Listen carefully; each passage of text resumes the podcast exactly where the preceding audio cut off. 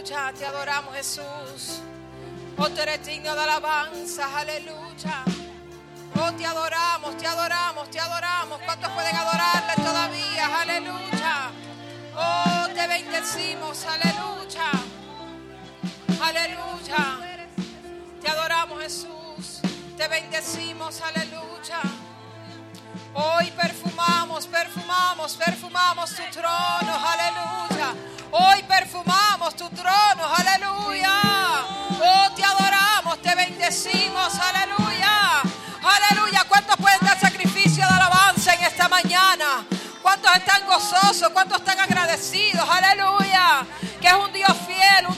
misericordia, aleluya. Oh, te adoramos, Jesús. Aleluya. Oh, te adoramos, Jesús. Tú eres digno de alabanza, tú eres digno de adoración. Aleluya. Oh, te adoramos, te adoramos, te adoramos. Aleluya. Te adoramos. Puede adorarle, puede bendecirle. Este es el momento, este es el cue. Este es el cue para que usted pueda adorarle, para que usted pueda bendecirle. Aleluya. Él ha sido bueno, Él ha sido bueno. Aleluya. Oh, te adoramos, te adoramos. Aleluya. Oh, tú eres digno. Aleluya. Aleluya. Te adoramos, Jesús. Te bendecimos. Aleluya. Te glorificamos, te adoramos. Aleluya. Praise God. Aleluya. Te bendecimos. Te damos gracias, Jesús. Aleluya. Aleluya, aleluya. Te bendecimos. Tú eres digno de alabanza, tú eres digno de adoración. Aleluya. Aleluya, aleluya. Puede adorarle, puede adorarle, puede bendecirle. Aleluya. Oh, tú eres digno de alabanza. Tú eres digno de adoración. Aleluya, aleluya, aleluya. Oh, te adoramos, te adoramos, te adoramos. Aleluya. Oh, tú eres digno de alabanza. Tú eres digno de adoración. Aleluya. Te bendecimos, te glorificamos. Aleluya. Te adoramos, te adoramos, te adoramos. Aleluya, aleluya. Te bendecimos, aleluya. Praise God. Le voy a pedir a la hermana Mónica que pase para la ofrenda. Gloria a Jesús. Praise God.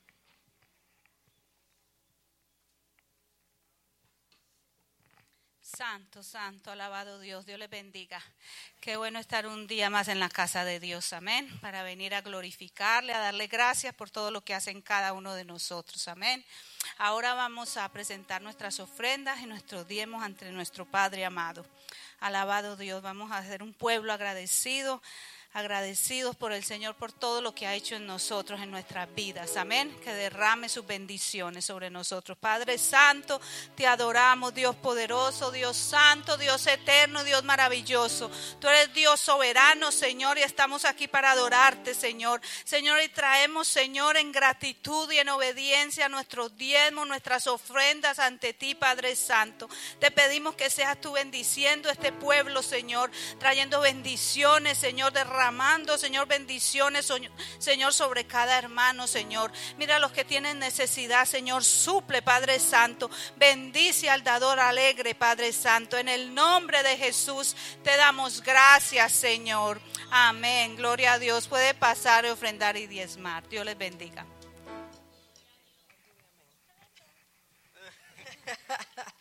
Aleluya. Yo no sé usted, pero yo estoy gozosa. Aleluya. Porque tengo un día más de vida. Aleluya. Te adoramos, Jesús. Aleluya. Praise God. Aleluya. Cambiaré mi tristeza, cambiaré mi vergüenza, los entregaré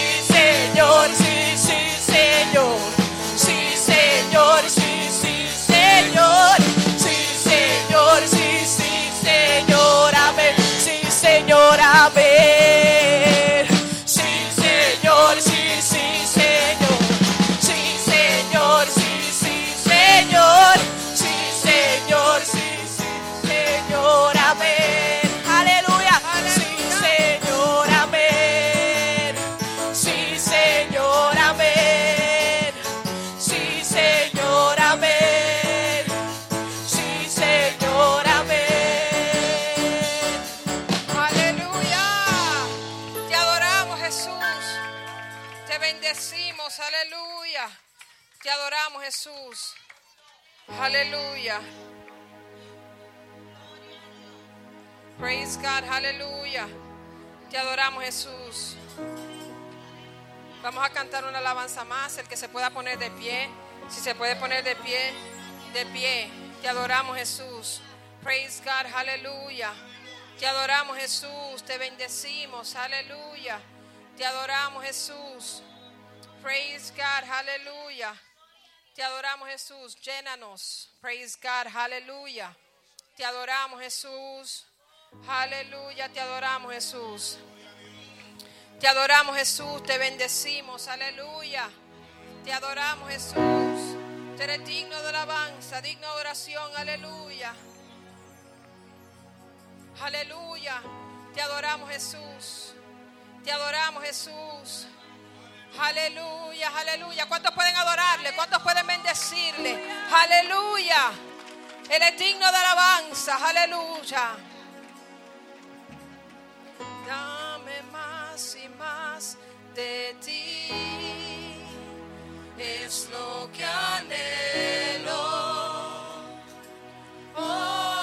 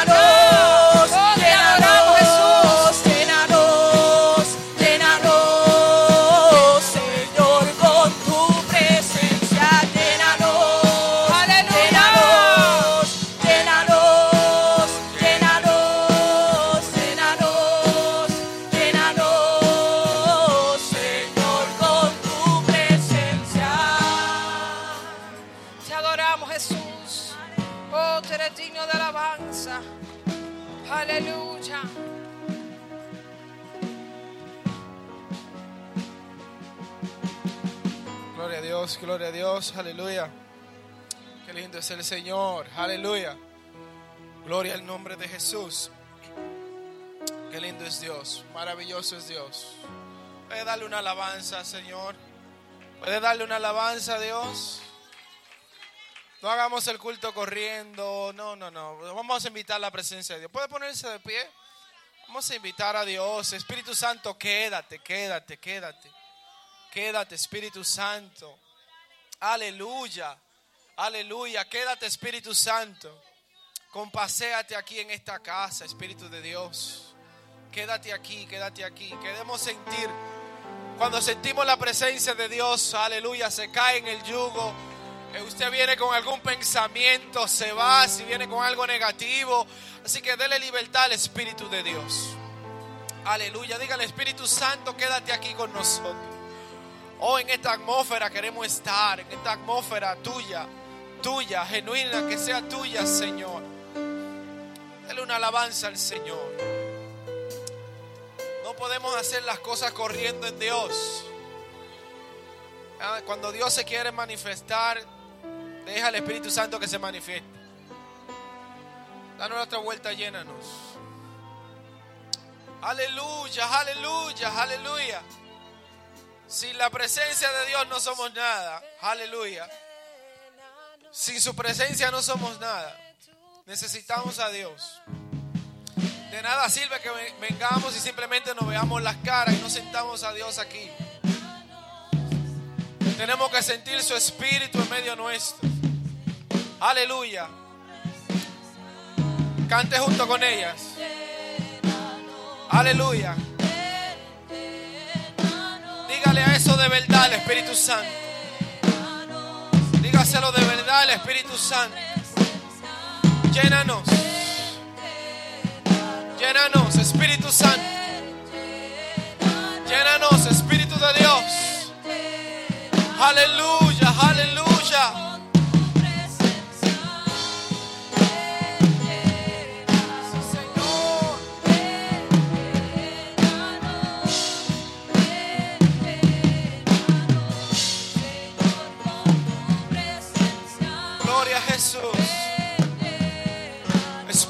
Santo de Dios llénanos. Porque si tú no llenas, se va, se va, se va la depresión, se va, se va el desánimo, se va la fatiga. Si tú nos llenas, Señor, seremos diferentes.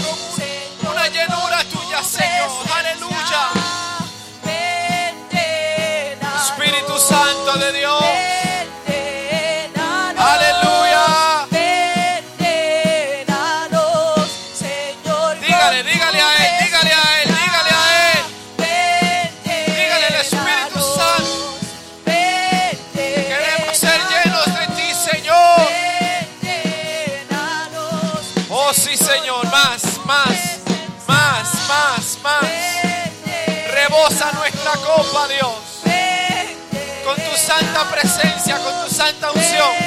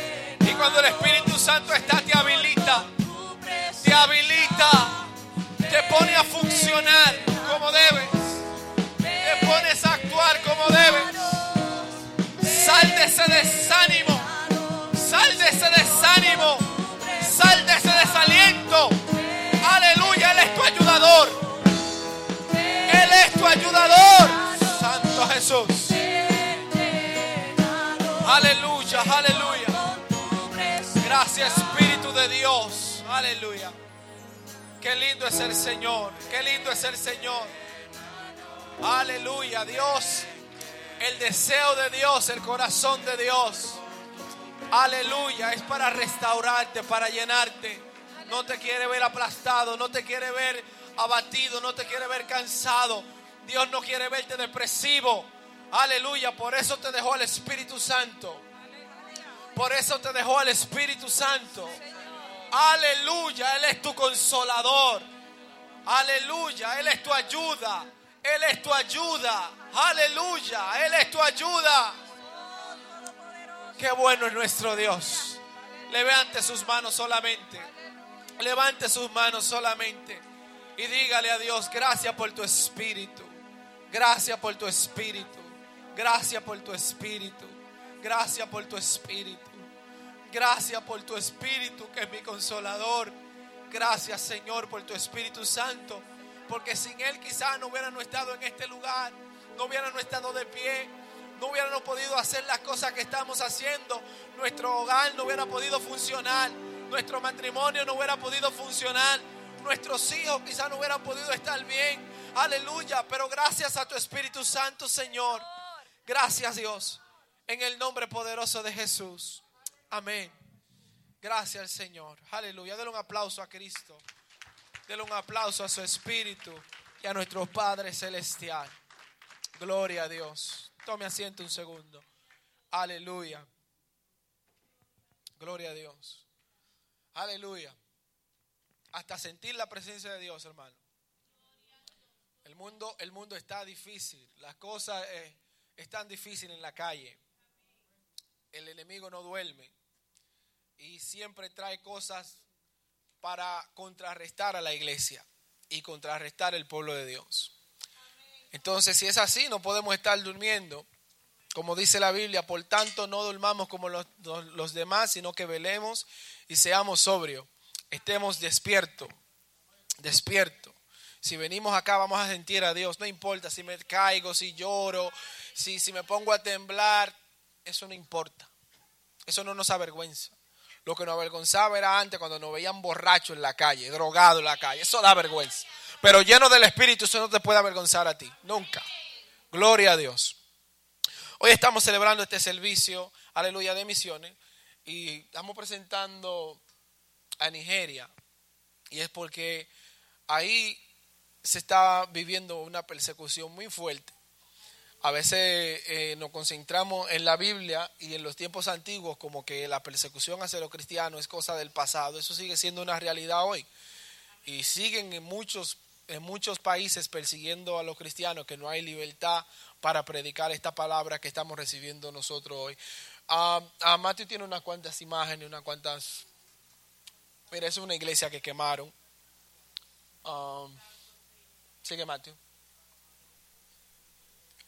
Eso es tratando de apagar el fuego. Eso es quemando iglesia. Quemando iglesia y matando cristianos. Estaba yo viendo una, una conferencia de prensa donde decían que el gobierno, a pasar a otra imagen, Mateo, que parece que el gobierno se está haciendo de la vista gorda, que sabe que están matando cristianos, un grupo musulmán, y aunque están matando cristianos, ellos no hacen nada, no hacen nada, eh, sabiendo que lo están haciendo, o sea, no es nada eh, eh, escondido, y, no hay manera de cómo proteger a los cristianos. Gloria a Dios. Pero encima de todo eso, ustedes saben que van misioneros allá, van misioneros, van gente a predicar. Eso es una tarea que no la tenemos quizá nosotros, pero hay hermanos que son bien valientes y que van y hacen esa obra. Por eso es que nosotros hacemos los servicios misioneros ayudando, porque con lo que eh, recaudamos de servicio de misiones, que a veces ustedes ven que lo recogemos todos juntos, pero en sí mandamos al distrito y, el distrito manda dinero para ayudar a los misioneros en todo lugar. Hay gente que van a diferentes eh, países y lo ayudamos. Este año acordamos de que íbamos a hacer a alguien directamente y pedimos en Dios encontrarlo. Eh, alguien así que, que, vaya a cualquier lugar y que nosotros le ayudemos financieramente a ellos y su familia, porque saben que ellos tienen familia, los que van de misiones, y que el Señor nos permita patrocinar uno y que esa persona también venga aquí, nos dé testimonio de cómo le ha ido por allá y todo eso. También ustedes saben que estamos a, decidimos ayudar a la iglesia que está en, en, Santo Domingo. Eh, lo vamos a ayudar con, bueno, con comida, eh, eh, con ropa y con otras cosas. Y los hermanos ya nos han ha empezado a ayudar eh, al senio. Yo sé que él no dijo esto para que lo dijera de aquí, pero lo voy a hacer.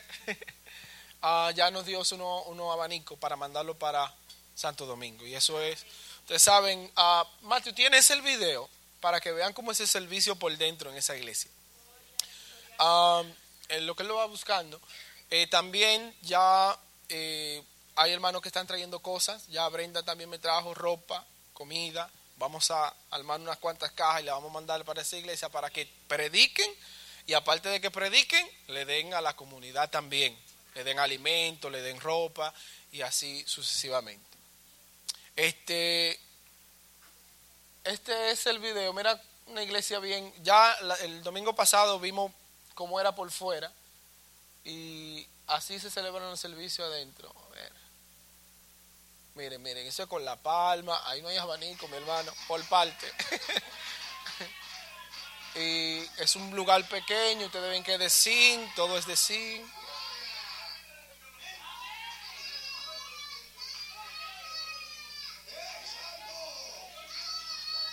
Así que esta iglesia decidió ayudarlos a ellos y, y, gracias a Dios. Es fácil, ayudar en misión es fácil.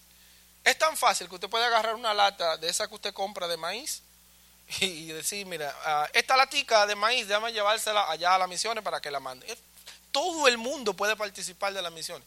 Simplemente fácil. Usted agarra un t-shirt, unos zapatos, lo que sea, y lo trae. Mira eso para que lo mande. A, mi hijo ya no le sirve. Uh, mande esa ropa para Santo Domingo o para cualquier lugar que se esté destinando a las misiones y se puede hacer. Sumamente fácil. Así que vamos a, en esta hora voy a pedir a Joel que ore por eh, Nigeria. Gloria a Dios y ya casi le vamos a presentar a la predicadora de Dios que viene de Puerto Rico. Santo, aleluya. palabra hoy. Gloria al Señor, Dios le bendiga. Dios le bendiga más. Nos gozamos estar aquí en este lugar, adorando al Señor, glorificándole a Él al Rey de Reyes, Señor de Señores. Dios bendiga a todos los hermanos, también Dios bendiga a la juventud de esta iglesia. En diciembre estuvimos compartiendo allá en el, en el Winsterfest. Unos cuantos jóvenes de aquí estuvimos en una casa ahí compartiendo eh, hablando y conociéndonos más y fue maravilloso la oportunidad de poder compartir con ellos, con nuestro hermano Saúl y nuestro hermano aquí y de vernos cuantos más jóvenes que compartimos con nosotros, de verdad que fue una experiencia muy bonita y que esperemos que, en el futuro pues podamos eh, seguir compartiendo con cada uno de ustedes. Amén. Vamos a, pues voy a pedir que se pongan sobre sus pies, vamos a interceder a Dios por esta nación, para que Dios tenga misericordia y para que sea el que se glorifique de manera especial en Nigeria. Alabado sea el nombre de Dios, aleluya. Te adoramos Dios, te adoramos, te adoramos, te glorificamos, Espíritu Santo de Dios, Padre de amor, de misericordia. Oh Dios mío, estamos delante de tu presencia, Jehová, en este momento, clamando de manera especial, Dios, por esta nación, Nigeria, Dios. Oh Padre amado, tú que conoces, Dios mío, la humanidad, tú que nos creaste, tú que nos formaste, Dios. Padre, tú que estás en todo lugar, Nazareno. En este momento presentamos esta nación de Nigeria. Te pedimos, Jehová, que tu misericordia, que tu poder se glorifique de manera especial en cada una de aquellas personas que han creído en ti en aquel lugar. Cada una de aquellas personas, Jehová, que han decidido entregarse su vida a ti, oh Dios, que han decidido caminar contigo, que han decidido, Jehová, oh Dios, oh Jehová, interceder a ti Mira, Padre amado, todos los misioneros, Jehová, que oh Dios mío, toman un vuelo y llegan hasta ese lugar, hasta esta nación. Te pedimos, Jehová, que todo impedimento, toda barrera del enemigo, Jehová, sea deshecha por el poder de tu palabra. Oh Nazareno, ten misericordia de aquel lugar. Ten misericordia, Dios mío. Ten misericordia de las autoridades. Ten misericordia, Dios mío, oh Jehová, del presidente de aquel lugar. Ten misericordia de los militares de Nigeria. Ten misericordia Jehová, de manera especial. Espíritu Santo, Espíritu Santo de Dios, en esta mañana, Dios mío, proclamamos tu nombre por esta nación. Proclamamos tu nombre, Jehová, para que los yugos se caigan, para que las barreras se rompan. Oh Dios mío, para que toda, Dios mío, autoridad tuya sea implantada en aquel lugar. Espíritu Santo de Dios, oh Dios mío, no solamente oramos por Nigeria, sino Dios mío, que oramos por todo el continente continente africano, Jehová. Espíritu Santo de Dios, rompe toda cadena, trae liberación, trae sanidad, trae, oh Dios mío, que tu gloria descienda en aquel lugar, que tu presencia se manifieste en aquel lugar. Oh Nazareno, que tu misericordia los alcance. Oh Jehová, que tú traigas renovación, que tú traigas buena alimentación en aquel lugar, que tú traigas economía, que tú guardes, Jehová, a todas aquellas personas que te te aman, que te quieren, que tú las protejas, Dios, en el nombre poderoso de Jesús de Nazaret. Amén, aleluya. Gloria a Dios. Gloria a Dios. Aleluya. Tome asiento de nuevo. Tome asiento de nuevo. Eh, mi esposa y yo cumplimos un año de aniversario.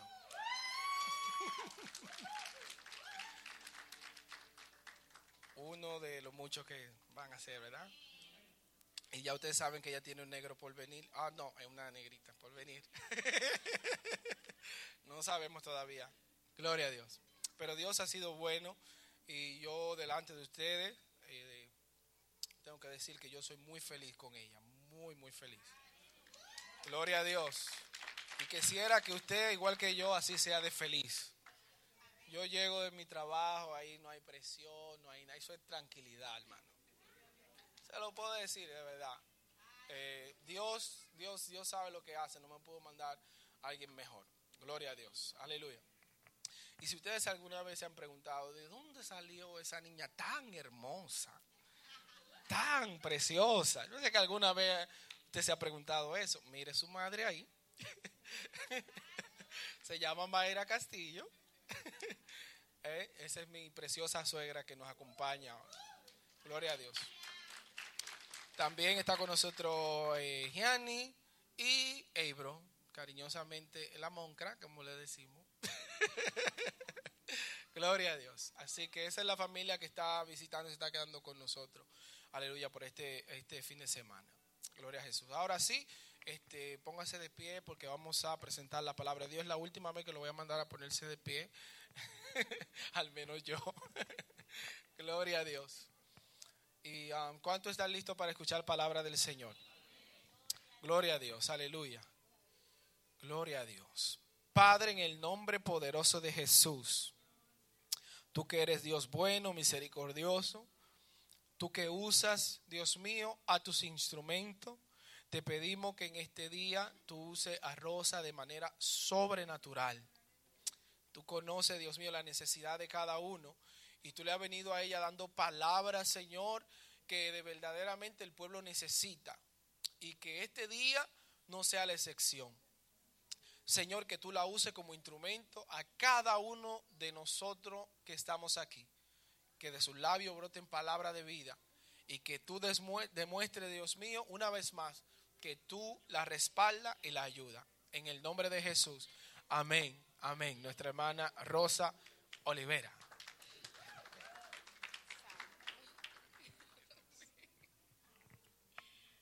Gloria a Jesús, gloria a Jesús. ¿Quién está agradecido del Señor en este día? ¿Quién está agradecido del Señor? Yo vivo agradecida del Señor en medio de cualquier problema, en medio de cualquier situación. Yo le vivo agradecida al Señor. Porque no hay situación, no hay tormenta, no hay nada si no tenemos a Él. Con Él todo se puede. ¿Quién lo cree? Gloria a Jesús. Y así pues todo en pie para que no se tengan que parar de nuevo. El tema de hoy se trata, le voy a dar gracias primero a mi pastora y luego a Kenny, ¿verdad? Por permitirme, por confiar en, en que Dios me utiliza, porque no soy yo, sino es Dios. Y pueden ir buscando en su Biblia en Marcos 16, versículos 15 y 18. Gloria a Jesús. Cuando lo tenga, digan un amén bien grande. vive Jesús. Mi alma te adora, Señor. El tema de hoy se trata de entrar a la misión de Cristo. Yo no sé si tú conoces cuál es tu misión. Yo no sé si todavía has comprendido a qué Dios nos ha enviado. Pero yo está, en este día, Dios me habló una palabra a mí para aquí, para los miembros y hasta para nuestra visita. Y hermano, cuando Dios nos administra a nosotros mientras Él nos va a hablar al pueblo, es bien bonito cuando llegamos a la iglesia a traerlo. Así que le pido a todos que si lo tienen digan amén fuerte, porque es la palabra de Dios la que nos va a hablar. Y dice Marcos 16, versículo 15 al 18. Y ve y les dijo, vaya a todo el mundo y anuncie a todos las buenas noticias. El que crea será bautizado obtendrá la salvación, para el que no crea será condenado, y estas señales acompañarán a los que creen en mi nombre, expulsarán demonios, hablarán nuevas lenguas, tomarán de la mano serpientes y bebida alguna venenosa no les hará daño. Además, pondrán las manos sobre los enfermos y estos, y estos ¿Usted lo cree? Amén, aleluya. Ahora se pueden sentar. Gloria a Jesús. Gracias, Espíritu de Dios, Señor. Jesús, Padre, soy tu vaso, Señor, solamente. Señor, que tu palabra, Señor, que sea de bendición para esta tarde, esta iglesia, a cada hermano, a cada persona en este día, Señor. Que sea tu Espíritu Santo, Señor, hablando aquí y no sea nada mío, Padre Santo. Gracias, Señor, lo creo, Jesús. Aleluya. Cuando yo fui a los evangelios, me gustó porque los evangelios relatan que Jesús tenía una gran prioridad en su ministerio. La primera actividad que Jesús hizo cuando salió del desierto fue predicar. Dice en Marcos del 1 al 14 y 15, después que Juan fue encarcelado, todos conocemos a Juan, el Bautista. Jesús vino a Galilea predicando el Evangelio del Reino y diciendo, el tiempo se ha cumplido y el reino de Dios se acerca, arrepentidos y convertidos. Su primer sermón fue, fue en su pueblo natal, Nazaret, donde él se había criado. Entró a la sinagoga el día de reposo, el día de descanso que ellos de costumbre tenían. Y Lucas 4:18 dice, y el Espíritu del Señor estaba sobre mí, cuanto me ha ungido para dar buenas nuevas a los pobres, me ha enviado a sanar a los quebrantados de corazón, a pregonar libertad a los cautivos, a visitar a los ciegos, a poner en libertad al oprimido y a predicar al año del agradable a Dios. Este versículo me gustó mucho. ¿A qué nos envió Dios? ¿A qué nos envió? Yo quiero que usted se lleve eso en su cabeza. ¿A qué Él envió? Él estableció esto como un enfoque principal en su ministerio. Jesús nos llamó a llevar el mensaje de Él a cada lugar. Él no dijo que solamente fuéramos donde el rico. Él no dijo, yo voy para donde el rico a sanar. Yo voy a donde la gente que tiene dinero. No, Dios fue donde el pobre. Dios fue al cautivo. Dios fue a libertar. Y hay algo bonito que a mí me gusta, que cuando alguien estaba en una situación, Dios le decía, ¿tú quieres ser sano? Y eso nos pregunta el Señor en este día. ¿Queremos ser sanos? Podemos estar pasando por dificultades, depresiones, situaciones, pero todavía Dios nos dice, ¿quieres ser sano? Gloria a Jesús. Me impacta cuando el Espíritu, cuando Él dice, el Espíritu del Señor está sobre mí. ¿Cree usted que el Espíritu del Señor está sobre usted? ¿Lo cree? Porque yo lo creo, amén.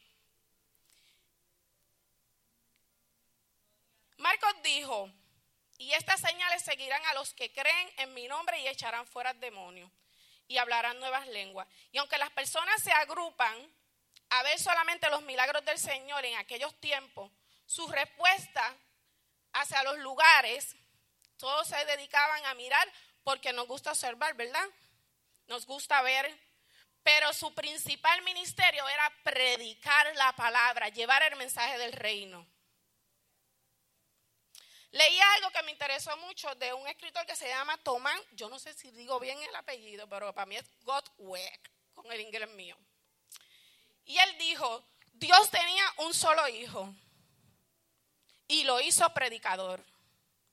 Y esa palabra me impactó mucho porque muchas, muchas veces nosotros como padres queremos que nuestros hijos vayan por el buen camino, hagan lo correcto. Y a veces vivimos con la culpa de que mi hijo no hizo esto, no hizo aquello, no tomó las buenas decisiones, pero no es culpa de nosotros, nosotros llevamos la semilla. Cuando yo estaba pequeña, yo me crié en una iglesia, rajatabla, como le dicen aquí, una iglesia donde no se permitía el pantalón, donde no se permitía el maquillaje, donde el pelo tenía que ser largo. Y eso marcó mi vida y yo preferí, que cuando cumplí mi mayoría de edad a los 18 años me aparté del Señor pero era porque no había conocido a Dios todavía. Pero la semilla, mi papá y mi mamá, me la germinó en mi corazón. Y en algún momento el Señor iba a comenzar a, esa semilla a crecer. Pero fue al tiempo del Señor y no al tiempo que yo quería. Todavía a mí me queda, todo el mundo me dice, tú tienes unos hijos espectaculares, yo quisiera que sean como los tuyos que mis hijos sean como los tuyos. Pero ninguno de ellos yo lo obligué. Ellos conocieron al Señor. Yo no, yo iba a la iglesia obligada. Yo vi cuando mi mamá me tenía que agarrar, queríamos ir para algún lugar, no, vamos para la iglesia. Y las vigilias de la iglesia, los que han estado en la vieja guardia, como yo digo, los niños nos sentaban en, la, en las bancas con una sabanita y ahí vamos a orar y eso era presencia del Señor toda la noche, aunque el niño se quedara dormido. Ellos no tomaban el pero de que porque tengo un hijo no puedo llegar a la iglesia, porque tengo esta situación. No, ellos llegaban, pero lo que para mí en mi pensar era aburrido, el Señor estaba ahí echando su agüita hacia lo que Dios quería en la vida mía. Gloria a Jesús. Y en medio de esa situación, también como niña, viví un momento difícil que marcó siempre mi vida. Y yo creo que es la primera vez que lo voy a hablar. Mientras mi mamá iba a la iglesia y mi mamá estaba en un hogar de mujeres drogadistas y nos dejaba cuidado en mi casa, nosotros teníamos un acosador en nuestra casa. Y mientras nosotros dormíamos y mi mamá no estaba, esa persona iba y nos tocaba. Y yo crecí con odio y con rencor. Esa semilla el diablo la utilizó, para mantenerme alejada del verdadero amor. Una de Dios y otra de mi mamá porque pensaba yo, ¿cómo si ella está buscando al Señor y me están pasando cosas malas? Pero en el tiempo del Señor fue comprendido. Gloria a Jesús. No hay diferencia en Dios entre palabras y las obras. Me gusta como Juan expresa al Señor. Él dice, en el principio era el verbo y el verbo era con Dios y el verbo era Dios y este era el principio con Dios. Todas las cosas por Él fueron hechas y sin Él nada ha sido hecho.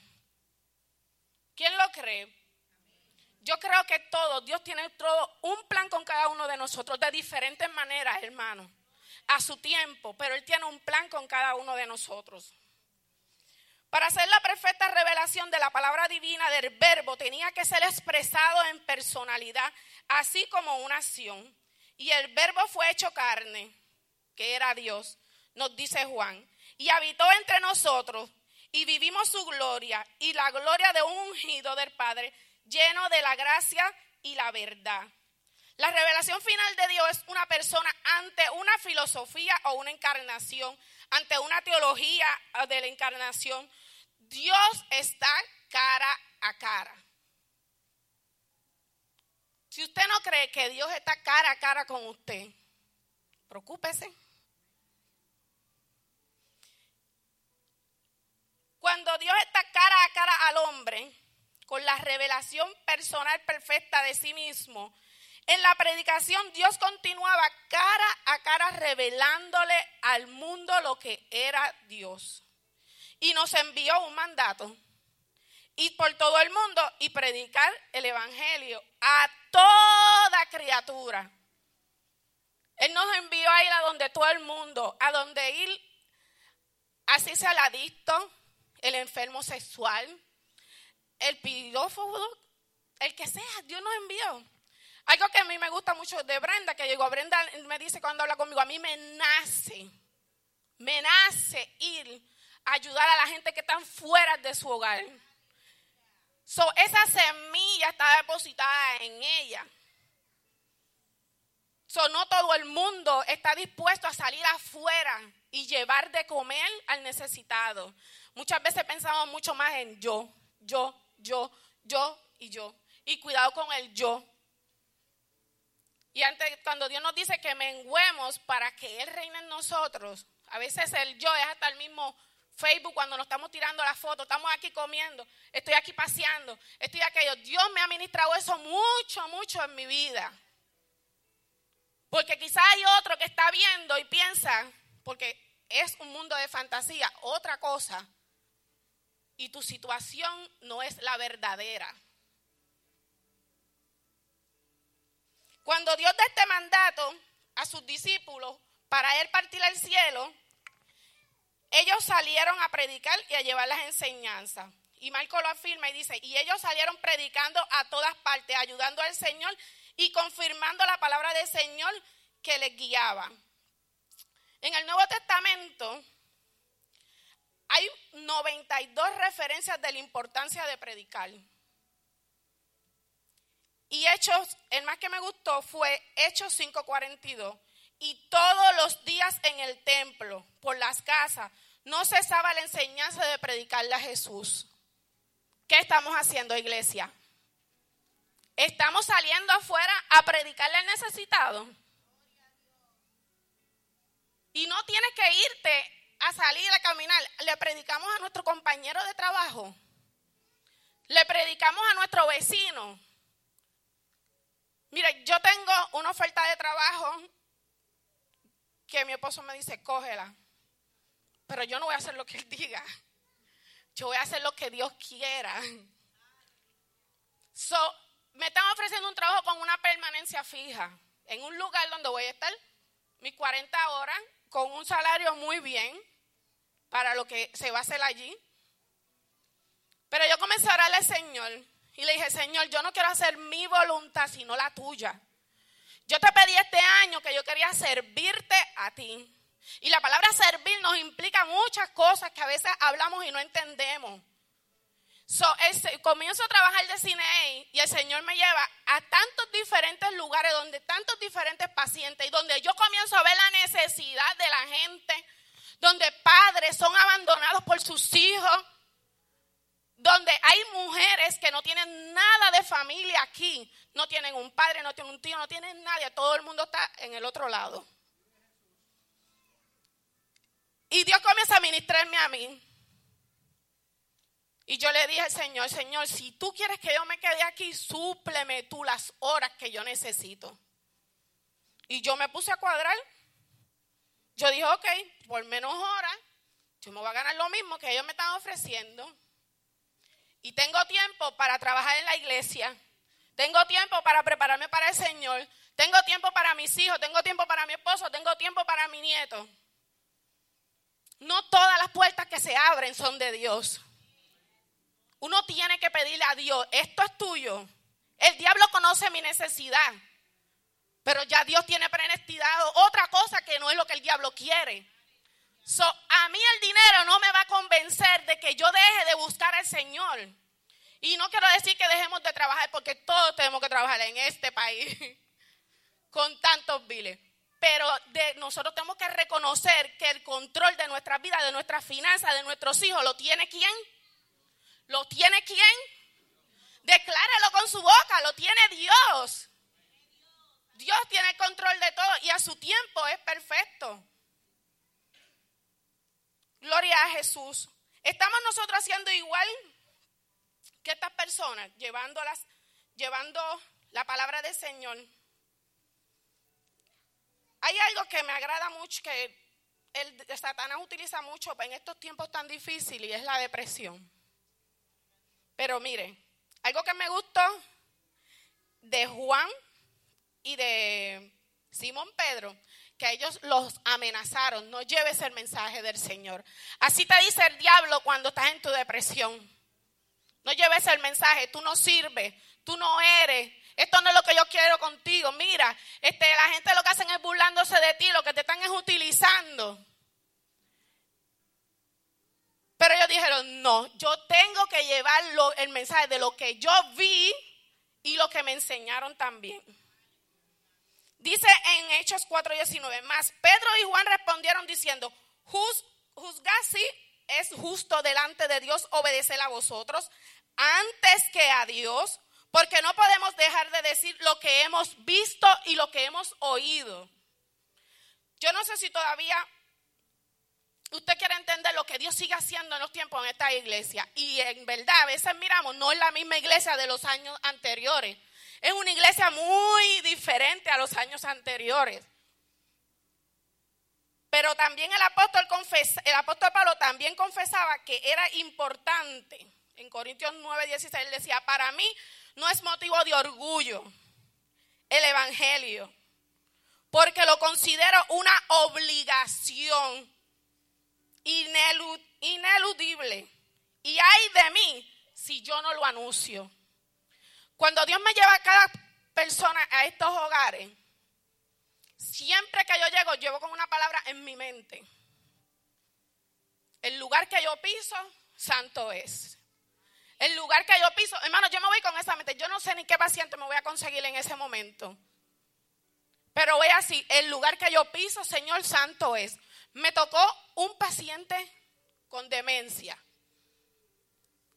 Yo admiraba a aquella mujer, la admiraba un montón. Hermano, pero ella misma cuando yo me fui me dijo, ¿sabes qué?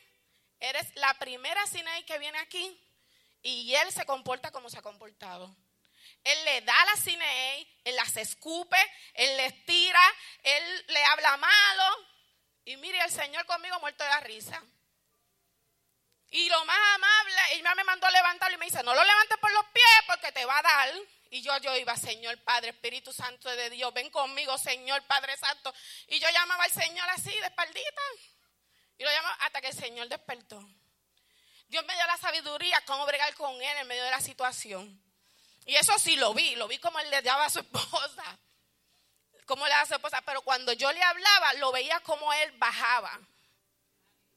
Y yo sé que no era yo, yo sé que era Dios en medio de la situación. Y pude irme de ese hogar y darle una palabra a la señora, pude orar por ella y le dije, la llevo en mis oraciones para que Dios le dé fuerza, porque bregar con un paciente, uno siendo su esposa o su madre, hermano, no es fácil. No es fácil para esa persona que a veces necesita que uno le dé una palabra. Y yo le digo al Señor, siempre dame la palabra correcta para yo darle aliento a ese paciente, para yo levantarlo, para que yo le levante el ánimo, sea su papá, sea su mamá, sea el que esté allí, pero que vea, dame la palabra correcta, Señor. Gloria a Jesús. Mi alma te adora, Rey, aleluya.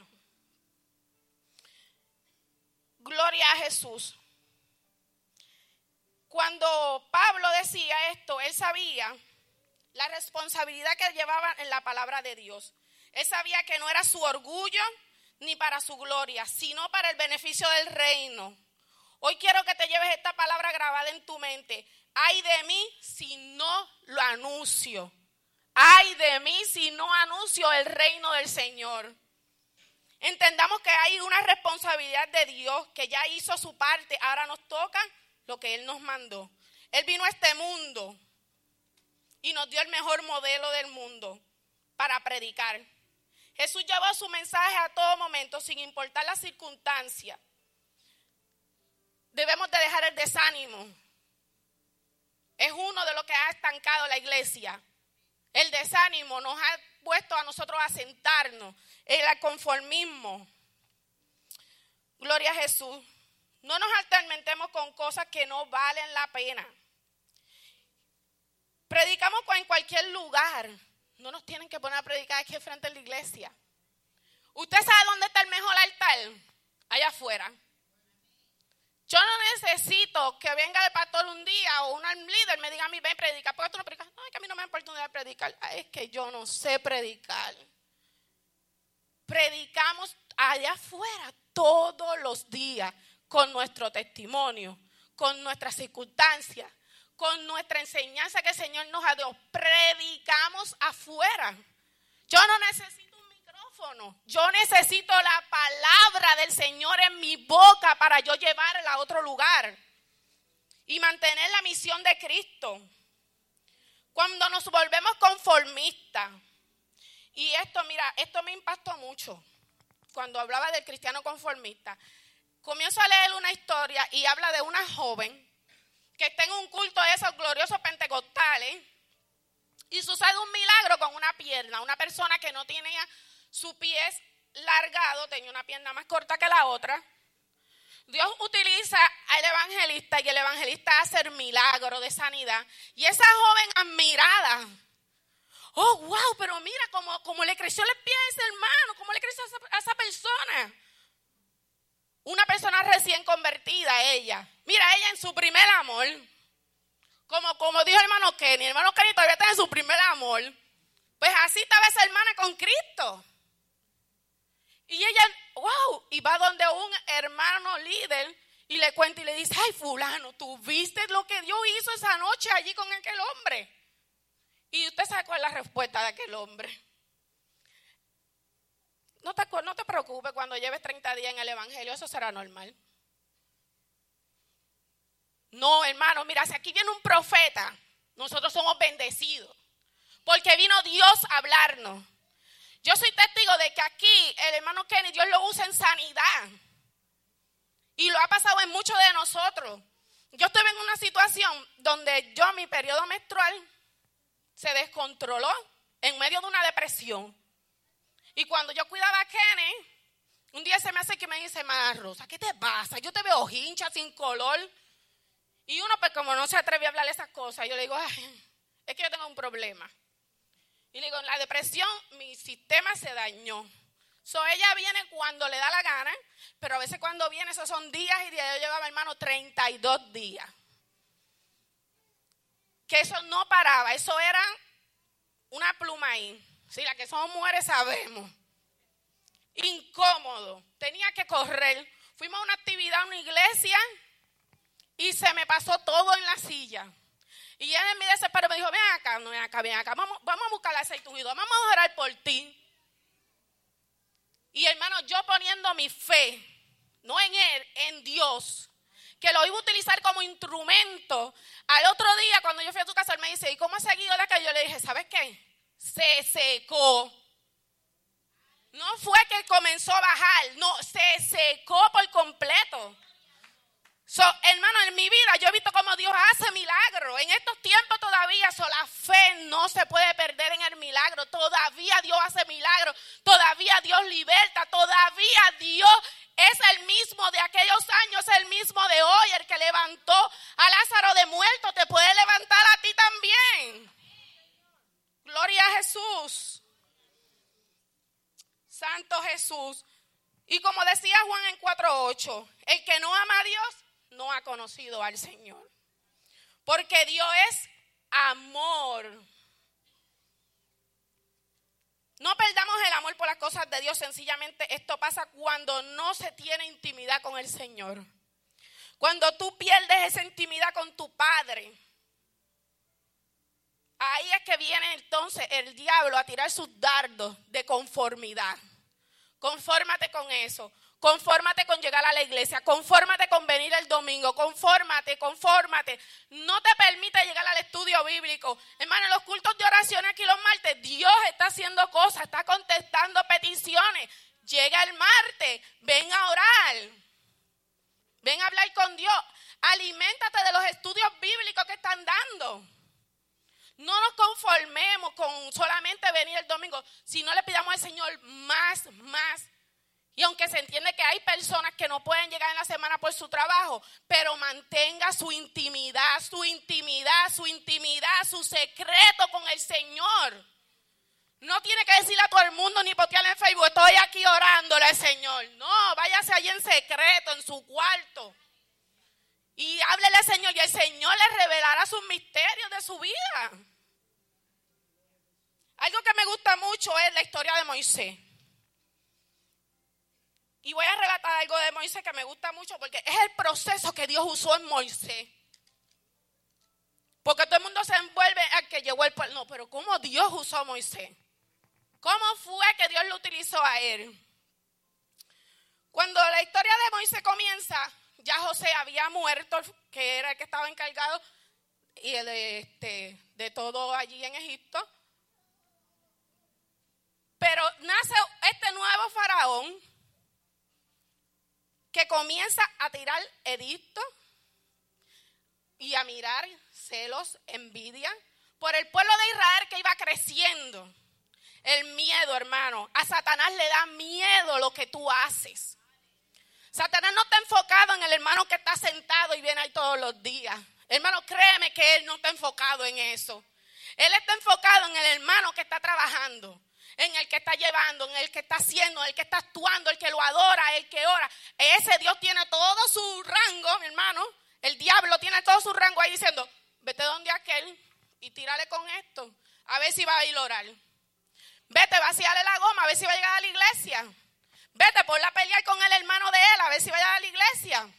Pon contienda con el esposo, a ver si va a llegar a la iglesia.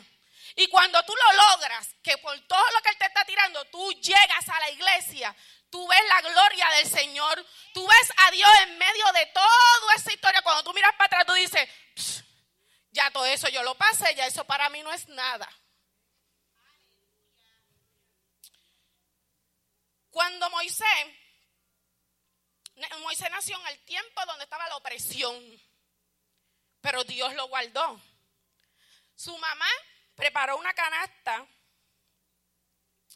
que me gustó mucho porque yo buscaba y decía, si le metí una canasta, si yo podía haber logrado, porque si tú conoces una canasta de paja, la canasta de paja se hundir. Pero era algo diferente. Moisés nació bajo el, bajo, bajo el tiempo de opresión y esclavitud. Su madre había estado por tres meses ocultando a Moisés, pero ya no se podía más. Su madre construye una arquilla, una canasta de jusco, recubierta de asfalto y brea para que fuera resistente al agua. Ahí tenemos que llegar nosotros. ¿Qué estamos creando alrededor de nosotros para no hundirnos? ¿Qué tú estás preparando para no hundirte mientras vas ahí en la barca? Para que no se meta el agua adentro, para que no te caiga. ¿Qué tú estás creando?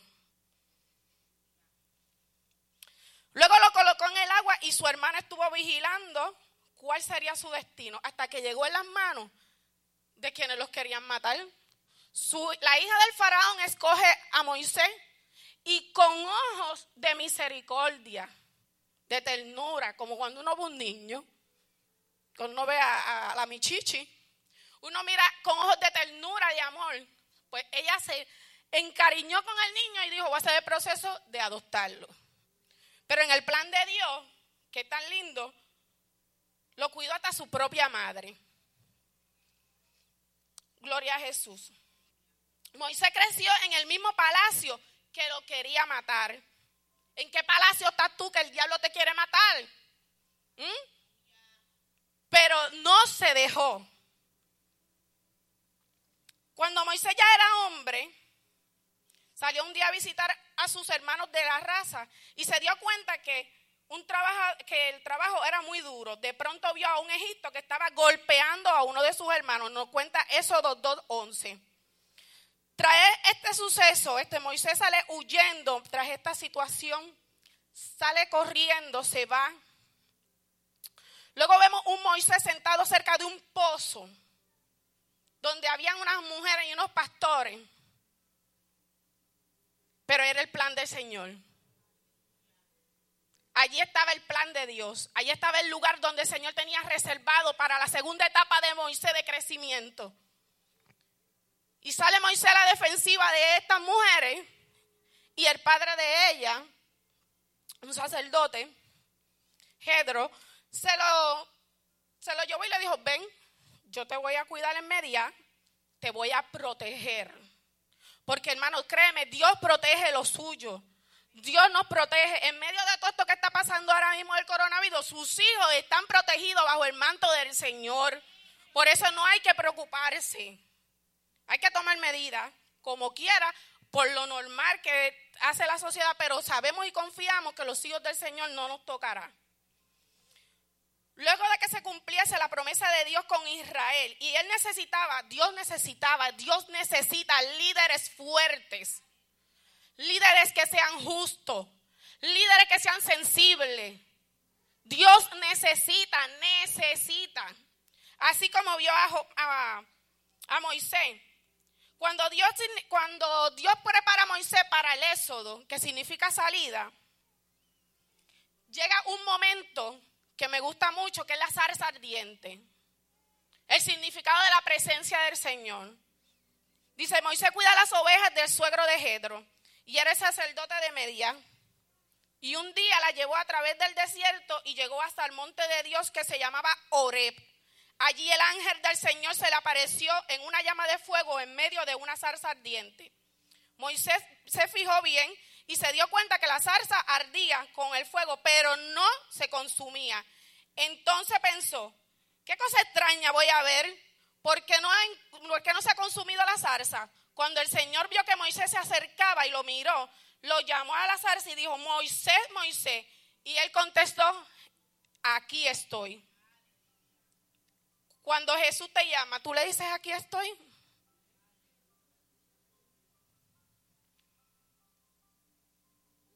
Gloria a Jesús. Entonces Dios le dice, no te acerques y descálzate, porque el lugar donde está es sagrado. Y añadió, yo soy el Dios de tus antepasados, soy el Dios de Abraham, de Isaac, de Jacob. Moisés se cubrió su cara, pues tuvo miedo de mirar a Dios, pero el Señor siguió diciendo claramente, he visto cómo ha sufrido mi pueblo que está en Egipto. Lo he oído quejarse por las culpas, por sus capataces y, y ser muy bien lo que sufre. Por eso he bajado para salvar el poder de los egipcios. Voy a sacarlos de ese país y los llevaré a la tierra grande, buena, donde hay leche, donde hay miel como el agua. Y el país donde viven los cananeos, los, habitata, los, ah, los los amoreos, los fereceos, los hebeos y los jebuseos. Mira, escucha, la queja de Israel y he visto también que los egipcios los maltratan mucho. Por tanto, ponte en camino, que te voy a enviar al faraón para que saques de Egipto a mi pueblo israelita. Y entonces Moisés dijo, ¿y quién soy yo para presentarme ante el faraón y sacar a, sacar de Egipto a los israelitas? Dios le dijo, yo estaré contigo. Y estas señales de que yo mismo te envío cuando haya sacado de Egipto mi pueblo, todos ustedes me adorarán en ese monte. Pero Moisés respondió, el problema es que si soy yo y les digo a los israelitas, el Dios de tus antepasados me ha enviado, ellos me preguntarán, ¿cómo te llamas? Y entonces, ¿qué le voy a decir? Y Dios le contestó, yo soy el que soy.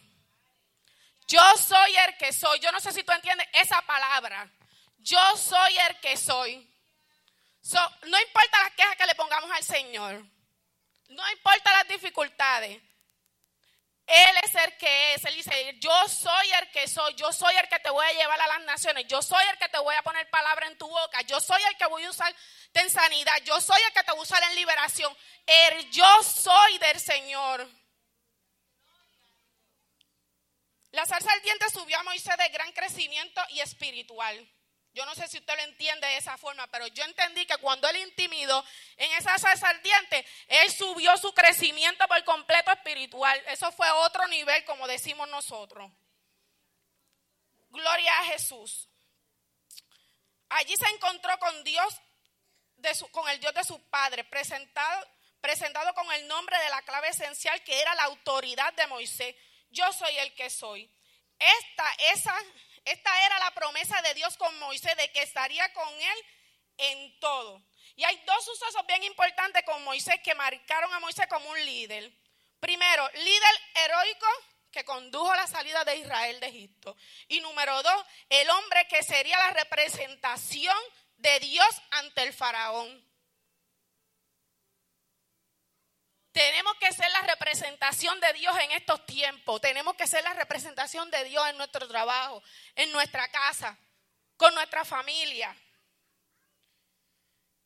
En el proceso para que faraón dejara salir a los israelitas, hubieron muchas desilusiones, muchos intentos al que él llegó, pero ninguno le funcionaba porque no era el tiempo del Señor. Pero entonces el plan del Señor era quitarle su primogenitura a todos los de Egipto. Sin embargo, cuidó a los israelitas y algo que me impactó fue que él cuando mandó enviar a matar los niños, no mandó enviar a matar las niñas, porque para los judíos la mujer es símbolo de producción y sí, hermanos, somos productivas, damos vida. El hombre no puede dar vida. Por eso hoy en día la sociedad, el gobierno se ha ocupado de unir y apoyar el homosexualismo, porque dos hombres no pueden tener un hijo, no pueden dar vida, pero un hombre y una mujer sí podemos dar vida. nosotros somos creadoras de vida. Gloria a Jesús. Mi alma te alaba, Jesús. Aquí llegamos al nivel de la responsabilidad cuando Moisés lleva al pueblo al desierto donde cruzan el Mar Rojo y cumplen con su palabra, derrota a Egipto en medio del mar. Esa fue la primera defensa que el Señor comienza con ellos. Fue el cumplimiento de su responsabilidad y nos lo dice Éxodo 8:13. Se dirigieron a Redifir para pelear contra los israelitas. Entonces Moisés le dijo, escoge a un hombre y sal a la pelea contra los amalecitas. Eso me gustó mucho. Porque a veces Dios te va a poner al lado personas. Cuando el pueblo comienza las batallas, tú tienes que ver quién tú te has rodeado, quién tú tienes al lado tuyo, quién te está hablando, quién te está apoyando, de quién tú estás buscando recomendaciones. Moisés tenía a Aarón y a Ur en medio de una batalla. Y cuando sus manos se cansaron, porque Moisés quizás pensó que fue fuerte. Dijo, yo voy para la montaña, yo voy con el palo de Dios. Pero necesitó ayuda. Y allá fue Aarón y allá fue Ur. Y les ayudaron a levantar las manos, hermano. Cuando bajaba las manos, ¿qué pasaba? Comenzaba la derrota, pero volvía y la levantaba y comenzaba el pueblo de Israel a ganar. So Dios nos dice a nosotros, si nosotros tenemos quien al lado nos levanta a nuestra derecha, a nuestra izquierda, nos levanta la mano. Muchas veces yo, yo he ido hasta donde mi esposo y le digo a mi esposo, ora por mí. Le doy gracias a Dios. A veces me dice, yo no sé orar bien. Ora por mí, lo que el Señor ponga en tu corazón. Porque a veces las fuerzas de uno se decaen. So, Dios te pone a alguien al lado para que te ayude a levantar esas fuerzas. So, cuando yo, cuando estuve en un proceso mío de divorcio, yo comencé a juntarme con personas al principio que no podía hacer nada de satisfacción y cometí errores. Le falté a Dios. Comencé a ver que el mundo me podía dar a mí mejor cosa, una borrachera, lo que fuera, que lo que yo podía tener con Dios. Pero cuando tú eres escogido por el Señor, el Señor te va a traer personas cerca de ti que van a llevar la palabra. Y trajo a esta mujer, ella se, llamaba, se llama Julia, una compañera de trabajo, y me dice, te quiero invitar a una célula. Hermano, es bonito las células en las casas. Es bonito. La persona que no quiere llegar a la iglesia va contigo a tu casa porque Dios en tu casa y le llevas la palabra. Y esta señora que estaba en la célula me llama el centro en medio de una cadena de oración. Y me dice, porque te veo a ti, porque te he escogido a ti. Y en aquel momento de tribulación yo no entendí nada. Pero yo soy una persona que escribo todo, lo escribo, lo escribo, las cosas que me pasan, los sueños que tengo, lo, lo escribo. Y en ese momento yo no entendí lo que ella me estaba diciendo a mí. Yo dije, ¿qué ella está diciendo con todo esto que yo tengo así? Que me escogí, si el lo que vine aquí es para que me dijera lo que yo quería escuchar. Y no lo que Dios quería en mí. Y comencé a juntarme con esta persona. Y Julia ahí llevándome la palabra del Señor, hablando, me fui con ella a la iglesia, regresé a los caminos del Señor para atrás de nuevo y ahí me di cuenta que sin Dios yo no podía hacer nada en mi vida. Hermano, sin Dios no podemos hacer nada en nuestra vida. Si no está Dios, si en el plan de nosotros no está Dios, no vamos a edificar en la roca. Sabemos que la roca es Cristo, pero ¿en dónde estás edificando? ¿Estás edificando en lo material o estás edificando en lo espiritual? Gloria a Jesús. Lo más bonito es que el diablo nos puede tirar cuanto dardo y cuanta cosa quiera, pero no puede tocar nuestra alma. Dios no le da la autorización, Él no puede tocar nuestra alma. Cuando antes de que nosotros entre ese desánimo, hay algo que se comienza a crear en la mente. Yo no sé si ustedes saben, cuando tú comienzas a crear algo, vamos a poner, por ejemplo, el que fabrica una silla. Antes que esa silla fuera creada, sea formada, esa silla primero se creó en la mente de esa persona que quería hacer una silla con un propósito. Algo pasó en su vida que él dijo, aquí se necesita una silla. Y así es Dios con nosotros. En algún lado Él te va a necesitar. So, cuando ese hombre pensó, ahí nació la primera para formar la silla. Y su segundo nacimiento es cuando Él la crea cuando la forma, cuando está ahí, que la estás viendo. Él sabe para qué la usó, para qué la puede utilizar, hacia dónde la puede llevar. Lo mismo los que fabrican un carro. Él sabe qué daño tiene ese carro. Y cuando le dice, oh, se fundió aquel, ah, ese es el botón aquel. ¿Por qué? Porque Él te creó. So, si Dios nos creó a nosotros, Dios sabe hasta dónde nosotros podemos llegar espiritual, mental y física también. Podrán venir la enfermedad, pero creemos que el Señor nos va a librar. Podrá venir temor, pero creemos que el Señor es nuestro guardador. Y que no importa por dónde estemos atravesando, nuestros hijos se vayan del hogar, cojan rumbo equivocado. Creemos que el Señor habita y los guarda y los protege.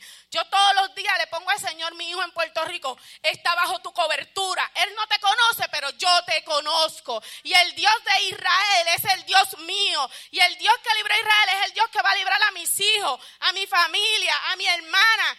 Todo, yo descanso en paz en Él en eso. Yo no me tengo que preocupar. Porque yo sé que Él es el Dios de Israel. Él es el yo soy. Gloria a Jesús. Y para concluir, Hoy en día hay muchos creyentes que son tibios, son pasivos, son indiferentes hacia los cultos o estudios bíblicos. Gloria a Jesús. No podemos cambiar lo que las situaciones, dónde están nuestras situaciones, pero sí podemos cambiar nuestro tiempo y nuestra mentalidad. Nuestra situación siempre va a estar ahí. Eso no la vamos a poder sacar. Ese va a ser nuestro aguijón. Pero Dios está ahí, que es lo más importante. Y sabes qué, hermano, quiero que te lleves esto contigo. Hay un tribunal cuando venga el rastro y es para la iglesia. Los que hemos aceptado al Señor, los que tenemos a Dios para sus hijos. Y muchos piensan que el tribunal de Dios es para decir, te para el infierno, te para el cielo. No, hermano, no es mi salvación. Mi salvación fue puesta en la cruz del Calvario hace dos mil años. Cuando tú aceptaste a Cristo, tú dijiste, sí Señor, aquí estoy. Él entró a ti. So, cuando vamos al tribunal de Cristo, Ahí el Señor nos va a preguntar, ¿qué he hecho con lo que te he dado? ¿Qué hiciste con lo que te di? ¿A dónde fuiste que te mandé a este sitio y no fuiste? Hermano, yo no puedo decirle que mi esposa, tú sabes cómo era ella. Eso no son excusas. Yo conozco personas, una persona que dice, yo no voy a la iglesia, no acepto al Señor porque mi esposo no quiere aceptar al Señor. Hermano, aquí la salvación es individual. Y yo siempre le digo a mi esposo, si tú no quieres correr, yo corro, pero yo me voy. Y aunque sea agarrar del manto del Señor, yo me voy para el cielo. Y ese ríe porque hasta cuando en la clase de nosotros hablamos de la transformación del alma, yo le digo al, yo digo al maestro, o oh, espérate maestro, si el alma se parece a mí, yo pensaba que yo iba flaca para allá arriba, y ahora usted me está desilusionando. So, hermano, la idea de esto es que nosotros le vamos a decir al Señor dónde están las excusas. Podremos dar excusa aquí en la tierra, pero en el cielo no habrá excusa ninguna. Y según lo que tú has hecho será tu recompensa. Y no quiere decir que te pongas a estar trabajando, trabajando para que otros te vean. No, es el agrado ante los ojos del Señor. Es para que ese sacrificio llegue al cielo como incienso agradable a donde el Señor no porque me vea el pastor, no porque me vean los líderes, no porque me vean los otros. Entre, entre, entre, entre a lo que Dios quiere hacer en esta iglesia. Entre, yo le invito, no se va a arrepentir. Y les quiero dejar con este versículo que dice 2 de Corintios 5:10 y se pueden ir poniendo de pie.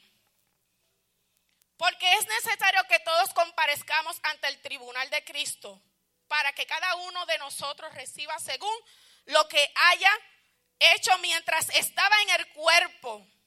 Y el cuerpo, sea bueno o sea malo. Conociendo pues el temor del Señor, hermano, el temor del Señor se ha perdido. Volvamos al temor del Señor. Este lugar es un lugar de cuatro paredes, pero es el lugar santo de Dios.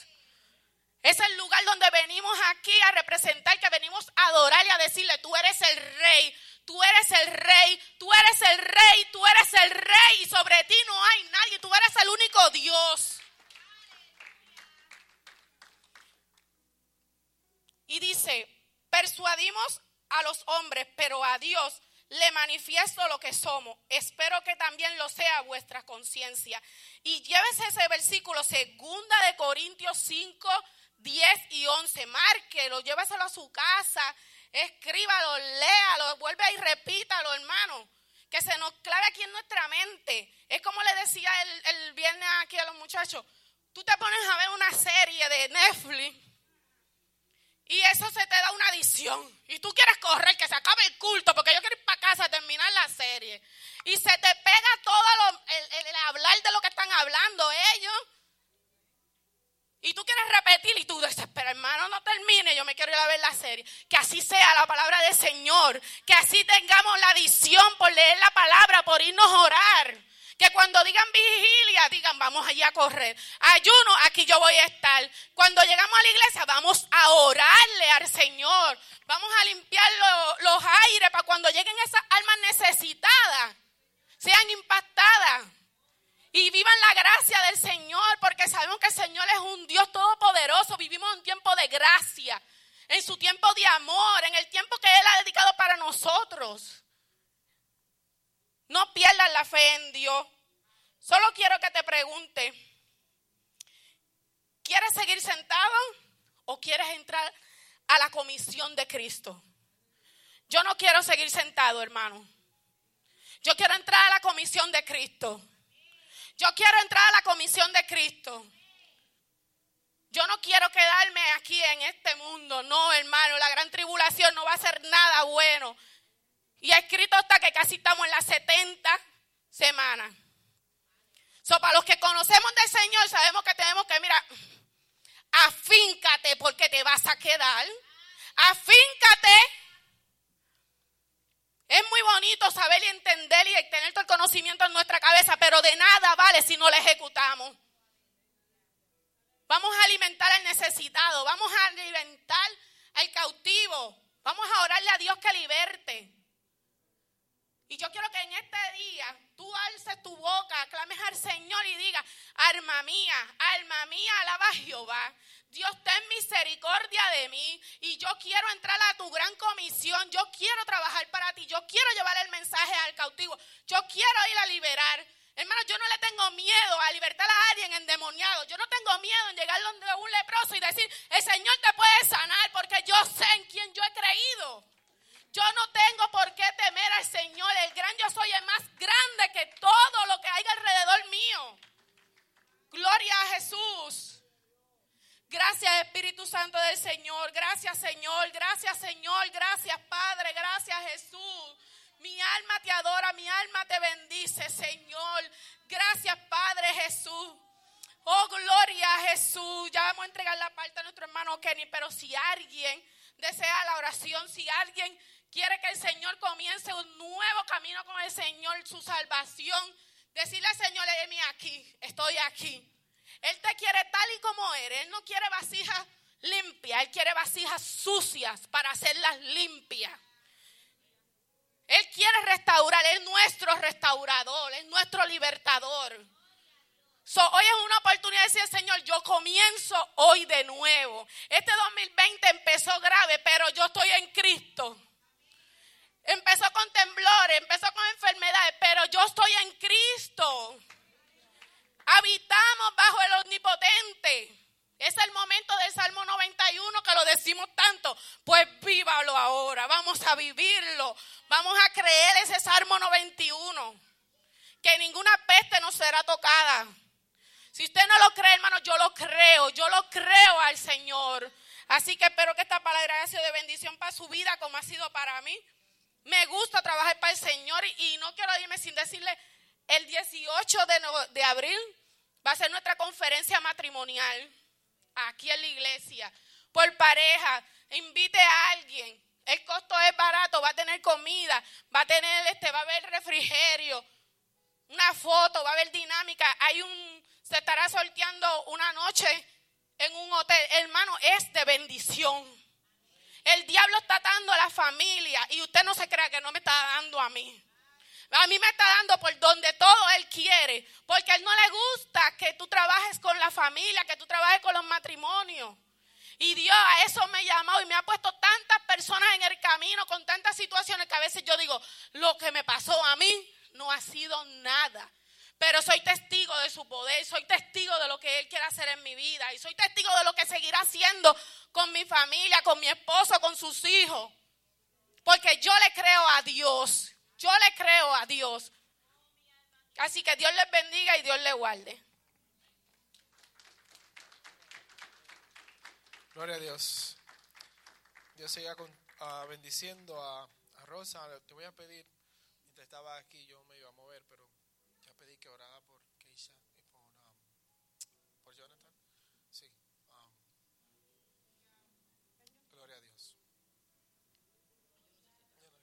Sí, es suyo. Gloria a Dios. Si alguien más necesita la oración, puede pasar que Rosa va a orar por usted. Sea que quiera conocer a Cristo, sea que necesita algo de parte del Señor. Aleluya. Gloria al nombre de Jesús. Yo simplemente sentí que orara por ellos, por ellos dos.